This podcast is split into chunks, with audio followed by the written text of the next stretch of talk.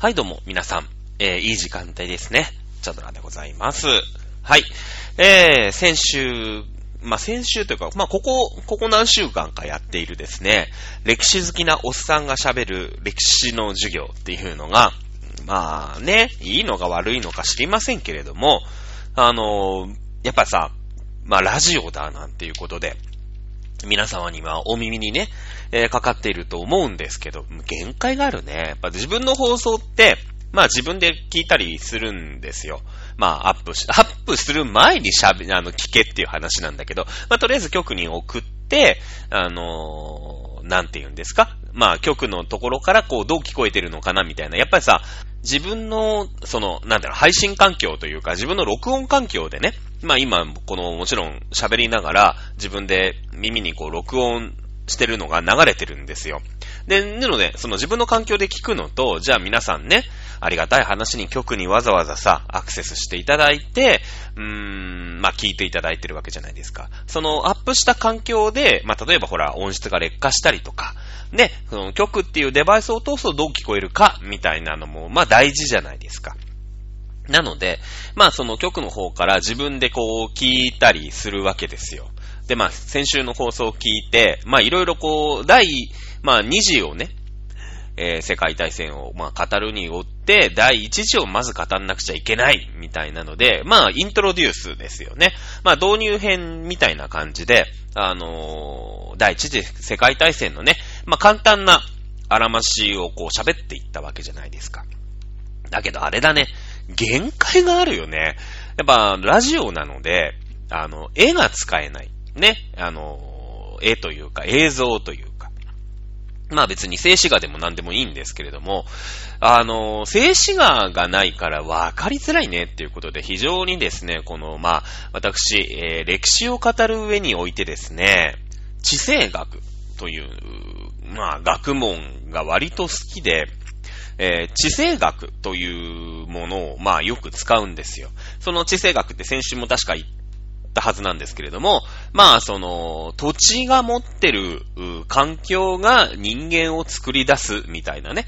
その土地にまあずっと住んでるわけじゃないですか。日本人だったらもう、かれこれ8000年ぐらい住んでるわけ。1, 1, 1万年は住んでないかな ?1 万年ぐらい住んでるわけですよ、結局ね。で、岩宿時代、岩宿遺跡っていうのがね、発見されたから、まあ喋んなくちゃいけないわけだよさ。その縄、いわゆるまあ、縄文時代っていうね。あのー、まあ、これしゃ、喋り出すとまた長いんだけどもね。えー、日本って縄文時代と弥生時代に分かれるじゃないですか。ね。えー、アメリカ、アメリカじゃない、あの、世界は、えー、新、旧石器時代、新石器時代という、石器時代が2個に分かれてるんですけど、日本ってね、その、縄文時代、弥生時代っていう、ちょっと独特の文化を、の分け、分かれ方をしてるんですよ。あの、石器と、なんで、まあ日本ってすごい豊かだっていう話したじゃないですか。豊かなのね。豊かだから、その、普通の、なんていうの？普通の海外とかだと、もう必死なわけ生きるのに。だってさ、その、トナ、トナカイ取るのかなわかんないけど、イノシシ取ったりさ、まあ、豚が住んでるかどうかわかんないけど、まあそのマンモスみたいのをね、みんなでえっちらおっちら、こう、罠を仕掛けたりしてさ、は、で、ぐさってやんないとおまんま食えないわけよ。食えないわけでしょ？だから、まあ生きてる、まあ朝起きてさ、夜寝るんだけど、朝起きて夜寝る間のこうエネルギーのほぼすべてを飯を確保するっていうのに使っちゃうわけ。ね？だって、一日中、その、マンモスとかさ、ゾウとかさ、そういうのをこう、追いかけて、ない、追いかけてって、やっと、まあ、家族、兄弟、食わせることができるわけよ。そういうわけね。うん。だけど、日本って超豊かなのね。超豊かな。世界稀に見る豊かな国なんです。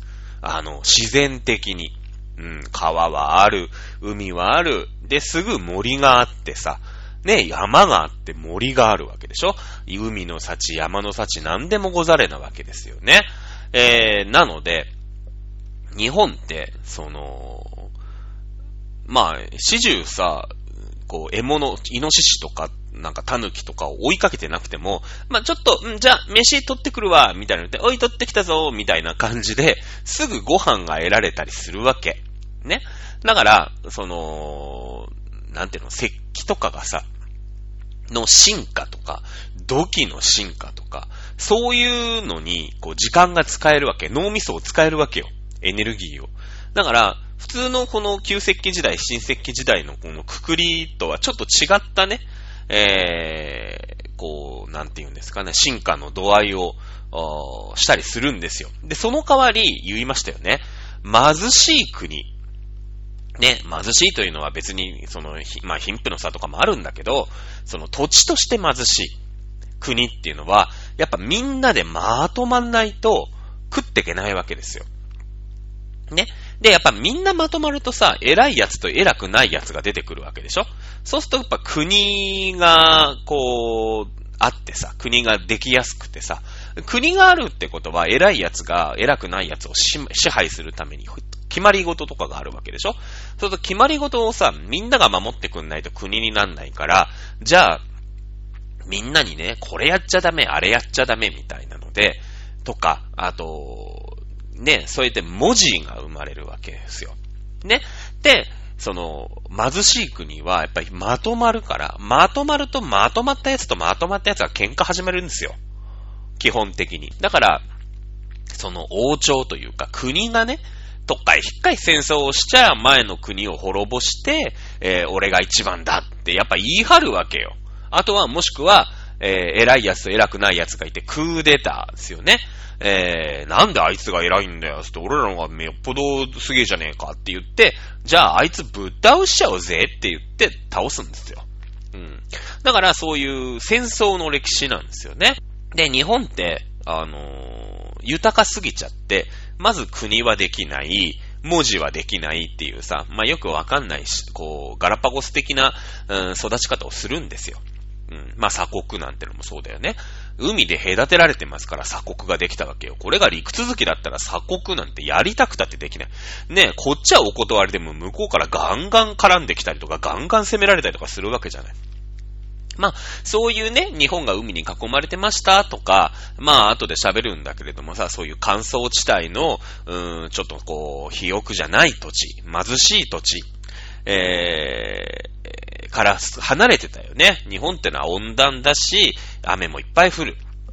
ね、雨がいっぱい降ると、まあ今の人間たちはさ、嫌だなって思いますけど、昔の人間たちは恵みの雨ですから、ね、えー、まず飲み水がもらえるよね。雨が降るわけです。淡水だ。うん。で、えー、山が育つ。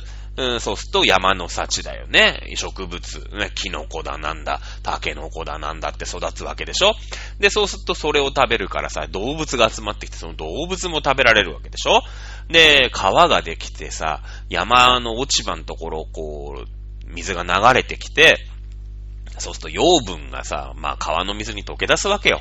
そうするとまあ川にもお魚がいますわな。で、それが流れ込むと、海が豊かになるわけよ。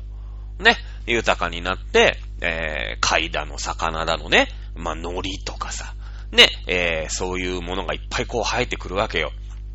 だから、日本ってちょっと豊かすぎるのね。豊かすぎる。だから国ができなかった。で、国ができないもんだから文字もできなかった。ね。え、それがいわゆるその文字作ったやつが偉いっていう世界観になるわけですよ、そのうち。縄文時代、弥生時代も過ぎてさ、日本なんかまだ、やっとなんか、どう？まとまる？みたいな。そのまとまった理由も別に敵が、敵が攻めてくるからまとまったわけじゃなくて、まあ、その農耕っていうね、まあ稲を作る、うーこう、スキルがさ、技術が、まあもたらされたわけですよ。中国の南の方から伝わったわけ。これをね、韓国から伝わったっていう人がいるんだよね。韓国からなんかね、伝わらないんですよ。ね？韓国ってのはね、北の方にあるわけでしょ？中国のね、東北部と繋がってるわけですよ。あの辺ってのはね、ドンパチドンパチやってるわけですから、もうずーっと戦争してる。ね。えー、ですから、あのー、その土地に縛られてね、農耕とかやってる場合じゃないんですよ。農耕とかやってる場合じゃない。日本ぐらいなんです。農耕民族の中だけで戦争してるなんて国はね。なかなかないんですよ。だって、農耕やり始めちゃったら土地に縛られちゃうから、で、あとその草やったりとかさ、うん、稲買ったりとかさ、ね、田植えしたりとかしなきゃいけないから、で、その時に攻めてくりゃさ、もう、こう、兵隊が少ないじゃない。ね。だから、まあ、戦争をやる国としては不便なの。やっぱりその、こう、いつでも戦争できますよっていう国が、やっぱ強いわけじゃん。まあ、そんな感じで、えー、まあ、それが地政学というもので、まあ、土地が持ってる特徴が、あ人間たちのね、まあ、そこでどうやって生きるかっていうのをこう真剣に考えて、えー、文化とか、そういったものを作り出してきてるっていうのが、まあ、地政学と呼ばれてるやつなんですよね。でさ、まあ、さっきの話は戻るんだけど、まあ、歴史の授業、まあ、第二次世界大戦を語っていこう、みたいなね、えー、ことがあったわけじゃない、最近。まあ、終戦記念日がね、あったけども。はた、語って、まあ、第二次世界大戦をちゃんと語るには、第一次世界大戦語ろうね、みたいな。いや、いきなり第二次世界大戦ってのがあってさ、ドイツからヒットラーっていうもうとんでもない奴がいて、ね、ユダヤ人をもう根絶やしにもうとっ捕まえて、ね、もう、なんかアウシュビッツの強制収容所みたいな、牢屋にぶち込んで毒ガス撒いて全員殺しちゃってみたいなね。まあ、ことを喋るんだけど、じゃあ、その、まあ、ヒットラーがいなきゃ第二次世界大戦で、まあ、きっと起きなかったんだけどさ、じゃあなんでヒットラーって起きたのっていうことを喋んないと、いきなりなんかドイツ凶暴みたいなことになるじゃない。ね。だから、その、ヒットラーはヒットラーで、まあ、あんなにひどいことをした人が、当時熱狂的にドイツの人に支持されたわけじゃない。ね、それを語るために第一次世界大戦を語っとかなくちゃいけない。まあ、もちろん第一次世界大戦を語るには、まあ、日清戦争、日露戦争、えー、産業革命から何から何まで語んなくちゃいけない。そうしたらもうね、オーストラロピテクスからやるしかないから、まあ、それはね、いつかあの、僕の、なんか、野望として、まあ、YouTube の、YouTube でもや、なんかやろうかなと思ってますけれども、まあ、とりあえずのところ、でさ、ちょっとね、第一次世界大戦、第二次世界大戦なんて、いきなり喋り出したのなんでかってことになるんだけど、これは今の世界情勢がちょっとやばいよ、みたいな。ね、えー、もう中国とアメリカが、まあ、もう冷戦であることはこれは間違いないですよ。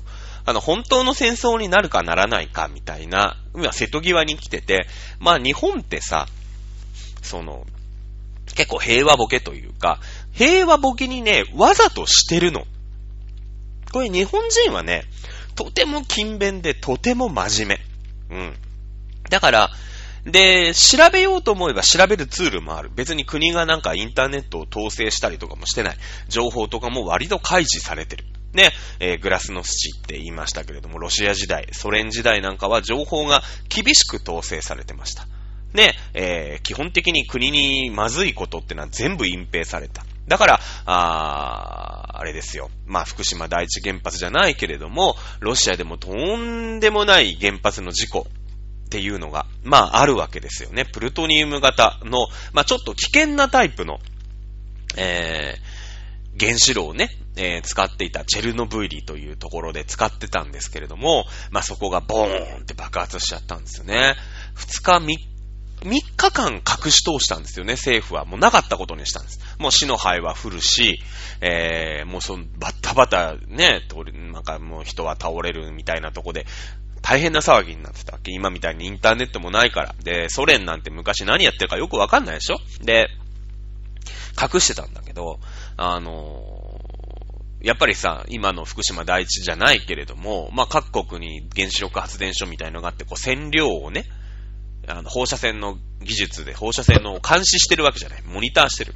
そしたら、ど、どうしたっていうぐらい数字がボーンって跳ね上がるんですよ。緊急アラームですよね。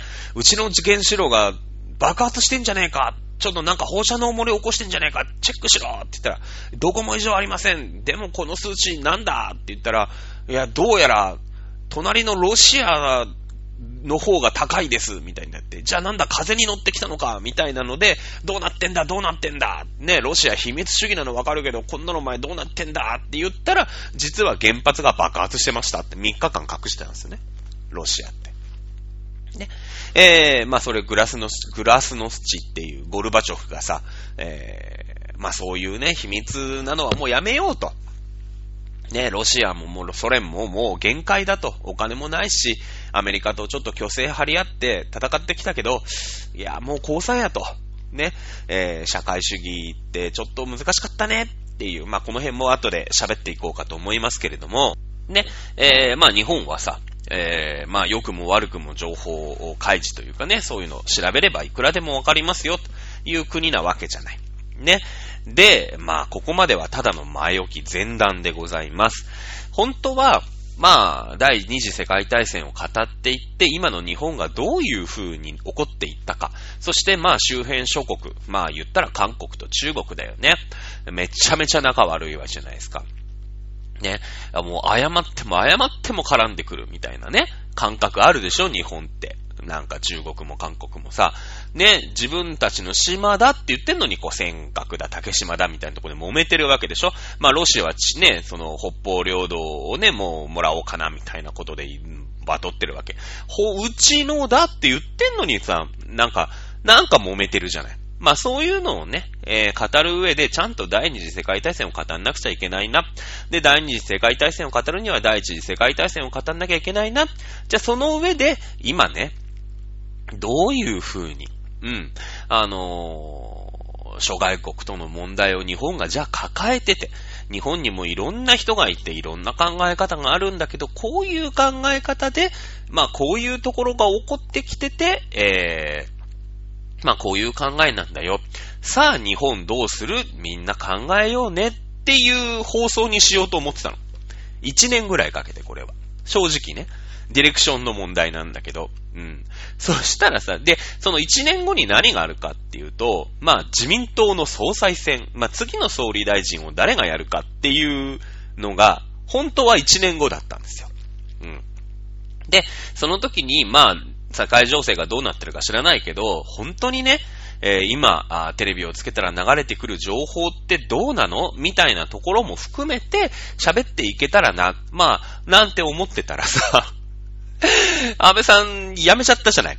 まあ、ね、この大事なというか、まあコロナもあってさ、あの、中国ともね、アメリカともさ、バチバチやってるわけじゃない？で、その中で、まあ、やめなきゃいけないってことはもうやめざるを得ない。相当悪いわけよ。相当悪いわけ。で、まあ、安倍内閣ってのは、戦後ね、一番長く続いた内閣に、まあ、この間なったんだけど、まあ、長くやったってことはさ、まあ、いろいろなこと、いろんな、まあ、よく言う人、悪く言う人あるんだけれども、やっぱりね、功績があって日本を良くしようって、本当に良くなったから長くなったわけ。自民党の中にもいろんな考えの人がいて、安倍さんは辞めた方がいいって実は思ってる人も多いの。だけど、よく考えたら、今安倍さんにやらしといた方が日本のためになる。ね、日本のためになるけど、俺のためにならないなんて政治家いっぱいいるじゃん。だって。安倍さんがやってるや次の総理大臣だって誰もなれないわけでしょその間にどんどんどんどん年取ってっちゃうわけじゃないですか。ね。えー、だって日本の総理大臣ってのは一人しかなれなくて、総理大臣ってのは、やっぱりね、なりたいって思ってる人は結構いるわけでしょ？ね。で、安倍さんがあと30年やったらさ、30、あと30年間総理大臣生まれないわけだから、まあそんなことないけど、ね。だけど、日本のために今なってるし、日本調子良くなってるし、で、そうだな、その、日本がさ、変わったこといや、俺やりたいけど、今のこの感じでやって悪くなったら、こう、俺のせいにされちゃうかな、みたいな人もいるわけよ。ね。で、まあいろんな考えがあって、次の総理大臣誰かみたいのが1年後にあると思ってて、私もこの社会にいよいよ乗り出してね、あの、もうちょっと、そういうことを自分から発信していかなくちゃいけない。そして発信することによって自分自身も勉強するし、うん。えー、勉強しなくちゃいけないな。まあ、多少なりとも社会に、詳しいというかね、詳しいなんてちょっと思ってたりもするから、まあ自分で発信もしてね、えー、行こうかななんて思ってもいるわけなんだけれどもさ。で、そしたら、ね、えー、先週の金曜日かな？安倍さんが、まあ辞めますということで、えー、前回からのですね、まあ、スターリンじゃなかったヒットラーが現れたんですっていうね、完全に導入の喋りをしましたけど、一旦この話やめます。ね。一旦この話、えー、やめます。なんでかっていうと、もう、なんていうの、もう総裁選が目の前に、えー、迫ってきてて、じゃあ一国の総理を今から、まあ、なん、なんとかして選ばなくちゃいけないわけも、安倍さん辞めるって言ったんだから、もうね、しょうがない。それは健康状態だから、いきなり倒れられても困っちゃうしね。まあ、しょうがないと思うの。うん。で、まあ、一国の総理を選ぶんだけど、この次の総理って、実はめちゃめちゃ重要。まあ、別に、めちゃめちゃ重要じゃない総理大臣ってのはいないんだけどさ。ね、えー、世界がこう、すごい揺れてる。まあ、ほとんど戦争半分みたいな、半分戦争みたいなところにいるから、次の総理大臣どうするのみたいな。ね、えー、思うじゃない。で、自分なりにもやっぱ意見があって、じゃあそれを配信していこうかなっていうことで、一旦よ、一旦その、この番組ね、でやってるその社会の戦争の話はおしまい。ね、今の話に切り替えていこうと思います。ただね、この番組って一週間に一回でしょだから伝えきれるかどうかは、ちょっとね、私も一生懸命調べて一週間でできたこあることをね、まとめて喋っていこうと思うんですけど、甚だ不安ではある。うん。不安ではあるなというのは正直なとこですね。さあ、えー、次の総理大臣誰なのか。まあ、もうね、1週間、2週間で決まっちゃう、3週間ぐらいで決まっちゃうわけですから、あれですけれども、えー、まあ自民党のね、任期満了ではなくて、まあ、あ途中のね、総理の私的な、まあ、都合で、ね、えー、辞めてしまうということで、こう、両院総議会というね、まあ自民党の中の、えー、話し合いで決めるか、本当に総裁選、えー、があって、まあ、自民党は、党公明党は圧倒的多数で今国会にいますから、一応他の党の人たちが、総理主犯指名といってね、代表で立つこともできるんですけれども、まあ、覆すことは多分できないということで、実質自民党だけで決まる総裁選にはなるんだけれどもね。えー、まず争点になるのは、当然これは中国とアメリカの問題にね。えー、こんなね、まあ、多少お前歴史好きだけど、ね、えー、ただただお前そんな一般人で何の力もない。その通りなんですね。その通りなんです。で、ね、そんなのはね、テレビに任して、ね、テレビ見てりゃわかるじゃないかと。ね、何万人、何千万人っていう人が見てんじゃんっていう思うでしょ。思うでしょ思うんですけど、それだとね、今に、この今の日本だと正しい情報が手に入らないんですね。まあ、このことが言いたくて、第一次世界大戦、第二次世界大戦を、まあ喋っていったっていうことなんでね。えー、まあ、さらっと言うと、今の、その、日本ってのはまあ第二次世界大戦で敗戦をしたわけなんです。そして、えー、アメリカまあ、連合国なんだけど、まあ実質アメリカが、さあ日本さんよと、どうする？戦争負けたんだけど、ちょっと国としてやり直さんかっていうことなんだよね。そう。国としてやり直すために力貸してやっから、まあ、なんとか、おとなしい国になってくんねえかね。お前ら、ブチ切れると怖えからさ、やっぱちょっと戦争とか、やばいんすよっていうことなんだわけだよね。で、えー、戦争に対して、まあ、日本ってさ、超戦争、強いとは言わないよ。工業力があったから、で、資源がなかった。ね、そして工業力がなかったから、まあアメリカはね、資源もあって工業力もあったから戦争には勝てたけど、この力、ね、この力では絶対勝てないわけ。もう恐ろしい国なわけよ。最後ね、何回も言いました、この番組で。天皇陛下万歳って突っ込んでくるような国が、ね、あの、本気出して、本気出してさ、あの、工業化とかなし得て、ね、資源とかもなんか見つかったりしてさ、したら、アメリカにとって、うーん、こいつはやべえなと。今だったら、もうボッコボコだし、東京焼け野原だし、ね、えー、戦争をした奴が悪いってことになったし、まあなんとか言うこと聞くかなと。ですね。で、えー、当時、まあその世界っていうのは、やっぱヨーロッパを中心に回ってたわけでしょ？第一次世界大戦もヨーロッパが中心。ね、ヨーロッパがいろんなところで、えー、戦争をね、そのセルビージェンが殺したから、ロシアが総動員をかけたら、それに準備して、ドイツが総動員をかけて、ドイツがフランスに戦争をふっかけて、フランス倒して、ロシアに行って、イギリスがみたいな感じで、まあアメリカなんかそもそもね、へとも思ってないわけ、世界は。そもそも世界って言ったらヨーロッパだった。ヨーロッパ。で、そこに、まあアメリカはさ、まだ若い国だから、まあ、若造だよね。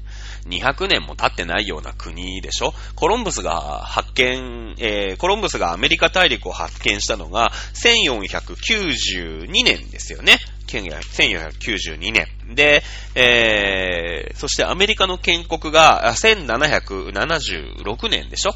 だから、まあ、1900年ぐらいでしょ？第一次世界大戦1910年ですから、もう全然、あのー、国としてもまだ、こう、若いと。ね、ヨーロッパ様に口出しするなんて100年早いみたいなことですよね。意欲に燃えるコロンブスですから、意欲に、だから、あ1492年ですよね。コロンブスがアメリカ大陸を発見した。まあ、アメリカ大陸と思って発見しないんだけどね。あの、アジア、こっち回りで言ったらアジア近いんじゃねえって言って、お、なんか見つかったぞなんつってね。えー、見つかったのが実はアメリカ大陸だったんですよね。うん。えー、で、アメリカ建国が1776年ですね。えー、大人になろう、アメリカ赤州国、倒産なしで独立宣言ですよね。大人になろうが1000、まあ、なろう、ね、大人になろうで、えー、トーナになろうですから、1776年ですよね。父さんなしでは、と、えー、13州。父さんは13ですよね。最初13州で独立して、なしでは7月4日、えー、独立宣言の日付でございますね。まあ、この辺は、まあ、皆さん覚えてらっしゃるところだと思いますけれども、えー、そうなんですよ。なので、ここね、第二次世界大戦、アメリカは、ちゃんとこう参戦して、最後の最後まで対抗してた日本をまあぶちのめす。そして世界中どこも実用化されてなかった核兵器、原子爆弾というものを使って日本を降伏させたという、まあエリートですよね。英雄です。ね。なので、ここでね、日本を、まあ自分の古文にして、ちょっとアメリカってすげえんだぜ、みたいな。ね、これからはアメリカマジ仕切ってっから、みたいなことにをしようと思ってたわけ。ね。えー、ということで、アメリカは、まあ、日本の改造に着手をするわけよ。うん。まず、ね、あのー、日本を、もう、戦争やらしたらあいつらやべえから、切れたら怖えから、切れさせないような国にしよう。ね。えー、これがアメリカの、やった政策ですよね。まず、憲法だ。憲法をまず変えよう。ね。えー、今ね、日本で憲法変える変えないみたいな話もあるんだけど、まあ、変える人たちはなんで変えたいか。いや、あれは戦後ね、アメリカによってほぼ作られた憲法じゃないかと。ね。で、もう日本も立派な国となったと。もう占領もされてないし、ね、アメリカも、まあまあ仲はいいけれども、もう日本の独自の考え方もあるだろうし、押し付けられた憲法じゃなくて、今のね、世に、まあ50年前と全然違うじゃない、環境も。で、えー、作り直そうっていうのが、まあ憲法改正の人たちの考え方。うん、私も結構これに賛成です。実はね。えー、とにかくアメリカが日本はもう戦、軍隊とか持たせない。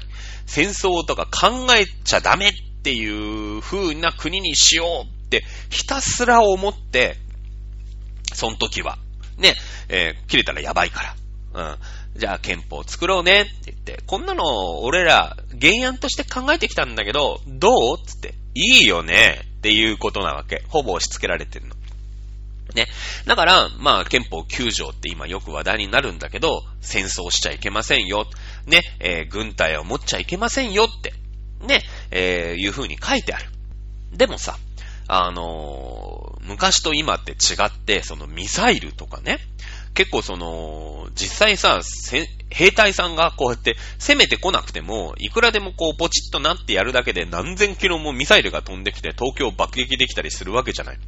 だから、その、ポチッとなの段階でもうその、ポチッとなが準備された時点で相手のミサイル攻撃の基地を叩くぐらいのことしないと、やられちゃうわけ。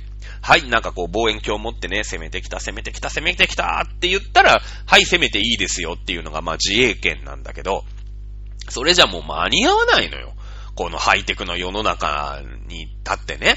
だから、その、なんていうの、救助を守るっていうのが平和だって、まあ言うんだけどさ、よく考えて、救助を守ることが、その、えー、なんていうの、目的なのか、戦争をしないことが目的なのか、その平和な世の中であり続ける、日本が戦争に巻き込まれないようにするのが目的なのかって言ったら、ね、戦争をしないようにしよう。戦争を巻き込まれないようにしよう。あんな悲劇ね、もう東京が焼け野原になりました。原爆落とされました。こんなことはや、あっちゃいけない。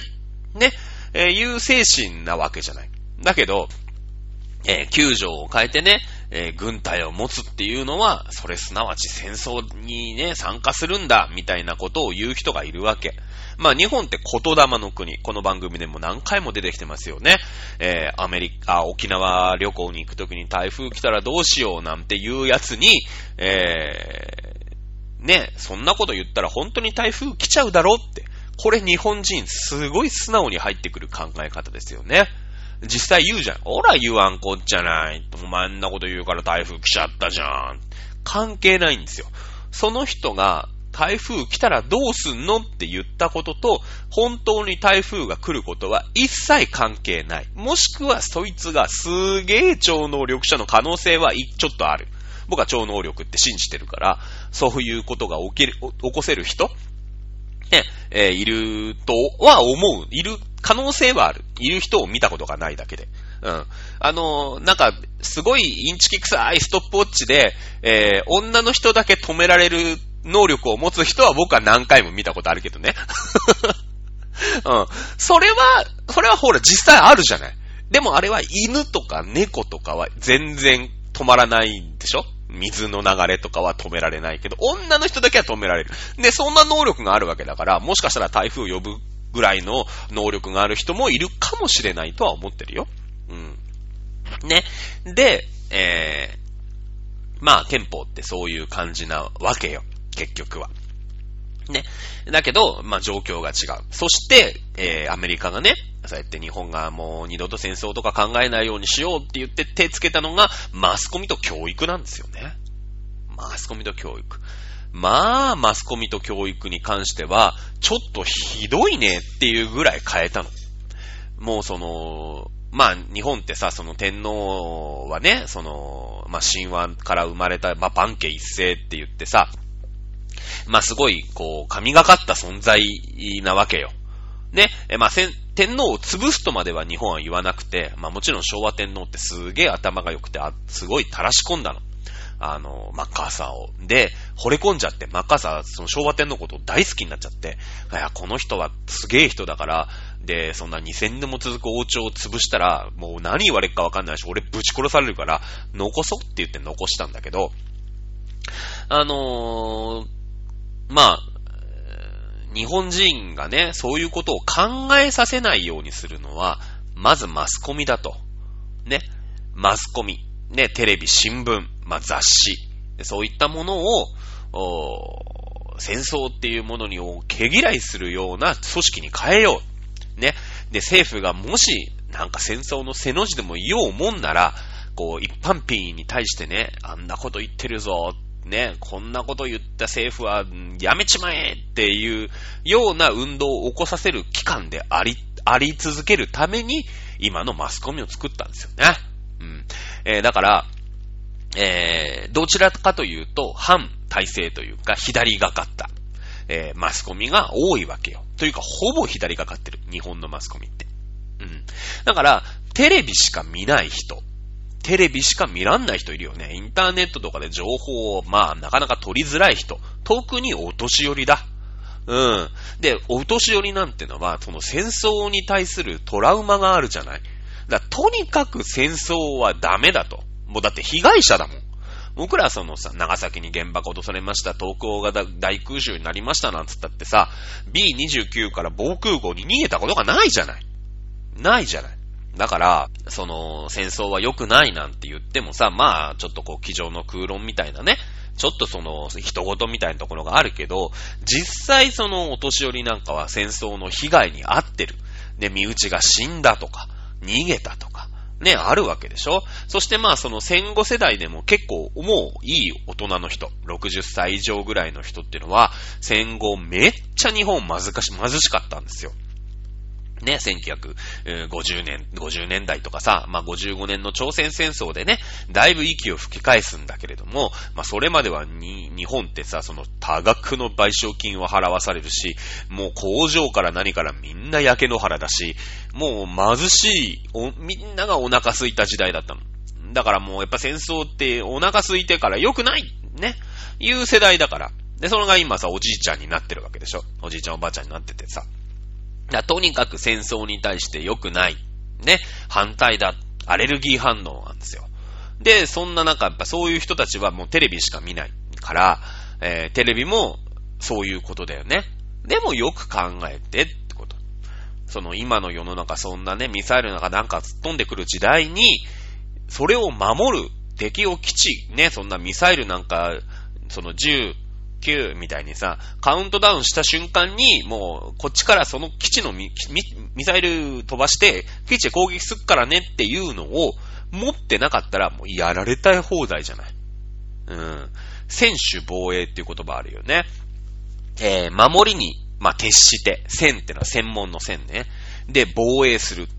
選手防衛ってめちゃめちゃ危険な考え方で、相手がなんかするまで自分たちから先制攻撃はしませんよっていう考え方なんだけれども、今って、その、核兵器とかもあるから、もう極めて微妙じゃない。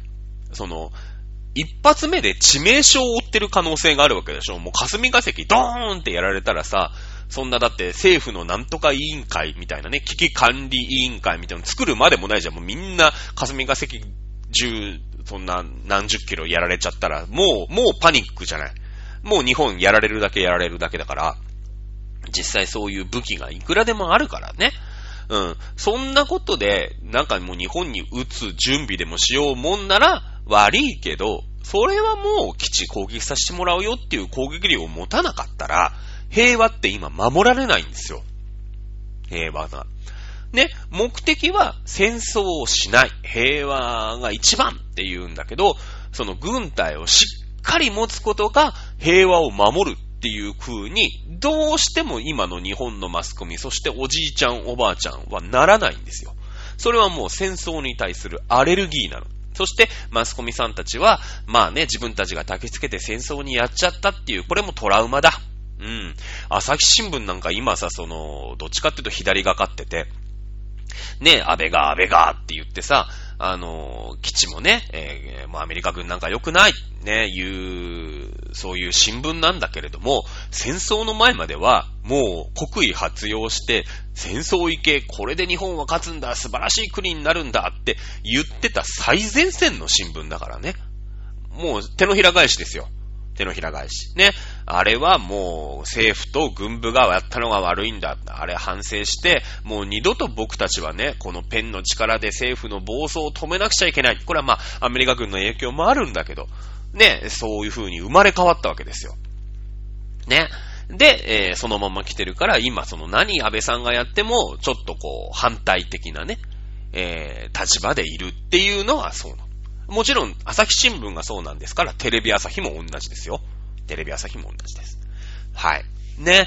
えー、そして教育ってさっき言いかけてずっと話飛ばしちゃってマスコミの話しちゃったんだけどさ、教育。やっぱりさ、子供たちは教育、ね、何も知らない子供たちを教育していくわけだから、やっぱりその戦争は良くない、アジアの人に対してね、日本はひどいことをしちゃったっていう風に教え込めば、そういう人たちがやがて大人になって、ね、えー、まあ、働く、こう、働く世代になっていったら日本ってそうなるよねって言って、これ教育改革をしたんです。ね、教育改革をするためには先生たちのもう、意識を変えなくちゃいけない。ね、えー、今までは国のためにね、頑張って働くんだよ、我慢するんだよって言ってたのそんなことは教えちゃダメだと。ね、天皇陛下は神の子なんです。そんなこと教えちゃダメだ。ね、教育基本法っていう、これはアメリカが先導して作ったわけよ。日本で。ね、えー、もう、すごい反省をして、日本ってのはね、もうずーっと謝って、ね、謝りに謝って戦争をやっちゃいけないんだっていう風に教えられたでしょ？私も含めて。ね、その時は、ああ、そうなんだ、日本ってのはなんか昔は知らないけど、すげえ残虐な、ね、もう、口先女みたいなさ、そういうよくわかんない軍っていうのがあって、あ、戦争ってしちゃいけないんだって思ってたじゃない。ね、そういうことなんですよ。もう何年もそうやって、えー、戦争をね、しちゃいけない。戦争ってやった日本って本当に悪い国なんだ。ね、いう、あの、教育を受けるわけですよ。うん。なので、まあ、その、今の日本の教育、まあだから先生たち、日教祖っていうね、えー、先生たちの、まあ、組合があるんだけど、それっていうのはもう全然今の政府に対して反抗的というか、ね、その、例えばほら、日の丸とかさ、あの、君がよ、に対して、ちょっと、どうなのそれ、みたいな。あの、日の丸にもね、敬礼しませんよ、えー、君が代も歌えませんよ、みたいな先生が何人かいた、みたいな話よく、たまに聞くじゃない。ね。それはもう先生たちの集団が、そういう集団なのさ。それで、こう、子供たちに対して、反、反戦教育というかな、戦争に対するアレルギーを植え付ける教育をしてるわけ。うん。いや、それはそれでいいの。日本って言霊の国だから、やり方正しいんだ。たり正しいんだ。だけど、世界中が言葉の国だったらいいけど、そんなことないわけでしょ世界は虎視眈々と日本を狙ってる、尖閣諸島を狙ってる、竹島を狙ってる、千島、あ北方領土を狙っている、まあね、いう中で、やっぱりしたたかに生きなくちゃいけない。ね。えー、そして海外の人たちはどういう考え方で、どういう風に生きて、生きているんだ。どういうアイデンティティを持ってるんだっていうのにもっとね、えー、注力をしていかなくちゃいけない。うん。っていう風に、あの、チャドラさんは実は、ここ10年ぐらいかな、もうおじさんになってから思い始めてるの。で、それには今まで通り教育じゃダメだし、自分でいろんなことを、まあ今ネットもあるからさ、いろんなことを考えて、いろんなことを調べて、自分の頭でね、考えていかなくちゃいけない。いや、僕は毎日テレビ見てますよ、なん、ね、ニュース見てますから、なんてのはもうダメの骨頂なわけよ。ダメの骨頂。うん。だってさ、その、皆さん聞いたことないですか？受験に朝日新聞が出るから、朝日新聞読みましょう、みたいな。聞いたことあるでしょ？僕も、もう二十何年も前です。一応受験生でしたから、ね、朝日新聞読んでましたよ。うん。ね、そうですよね。受験勉強、まあ、特にセンター試験に朝日新聞が出る。これはね、実はわざとなんですね。あの、朝日新聞ってどっちかというと左。まあ、いわゆる反体制側ですよね。政府に対してちょっと反対する勢力。ね。そして、えー、文部科学省。まあ、文部科学省自体は国の組織なんだけども、まあ、先生たちのね、えー、集団もそう。もうそして教育機関っていうのもそのアメリカが作ってますから、まあ暴走しないように、戦争しないように、みたいな論調でさ、いるわけ。スタンスとしてはよ。スタンスとしてはね、教育っていうことに関してはですよ。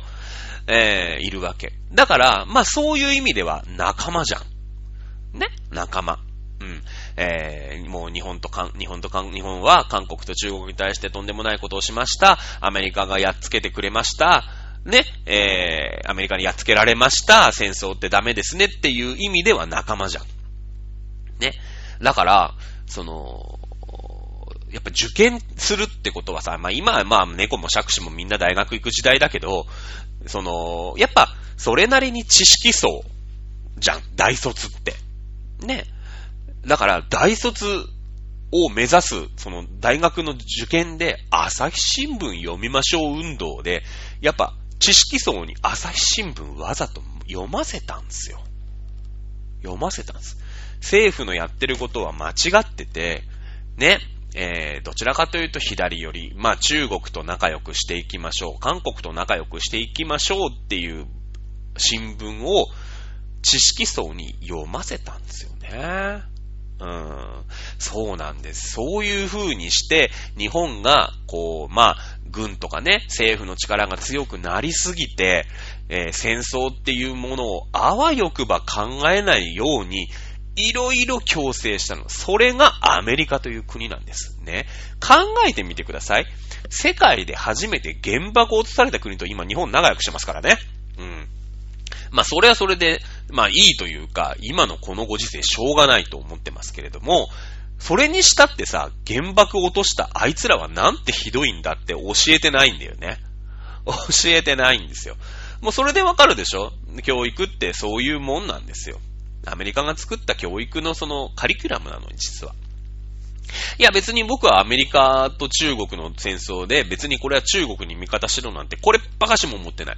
アメリカの中でアメリカと仲良くやっていくこと。まあもちろん戦争でね、原爆を落としたこと、B29 で東京を焼いたこと、いろんな思いはあるけれども、今ね、えー、戦後の高度経済成長だなんだっていうのは、日本が西側諸国にいられたおかげで、日本っていうのは、世界、今、ね、中国に抜かれちゃったけども、第3位。こんなちっぽけなね、島国ですけど、1億人しか住んでないけど、世界第3位。これめちゃめちゃすごいことなの。日本人って、もうその地政学的でめちゃめちゃ豊かだし、めちゃめちゃ真面目だし、すげえ国なんですよ。ね。うん。で、まあまあ、今アメリカと戦争をね、中国がバチバチやってるから、まあもちろんそれは日本はアメリカ側につくわけなんだけど、その、朝日新聞とか、日教祖とか、まあもっと言うと、ね、えー、民主党ですか？とかさ、立憲民主党とかね、えー、中国と、いや、これ中国についた方がいいんじゃねえの？みたいなことを言う人もいるの。ね？自民党の中にもいるの、実は。まあ、それじゃあ次回喋ろうかなと思ってますけども。はい。まあ、そんな感じで、ちょっとね、えー、1年越しぐらいでこの話にたどり着く予定だったの。実はその、うーん、第二次世界大戦が終わってさ、GHQ がまあ日本をこう占領して、えー、日本人の、まあ意識改革に臨むわけだよね。ね。で、本当は戦争をさ、まあ終わらせたっていうか、原爆も落としてるから恨まれてもしょうがないんだけど、うまいことね、えー、連合国総司令部マッカーサーという人が日本人に恨まれないように、わからないように改革をするっていうことを言って、えー、教育と、マスコミと、ね、そういったものも改革して今の世の中があるよ、えー、世界、まあ今のね、日本のテレビとかっていうのは、えー、結構印象、印象操作みたいのをしてるよ。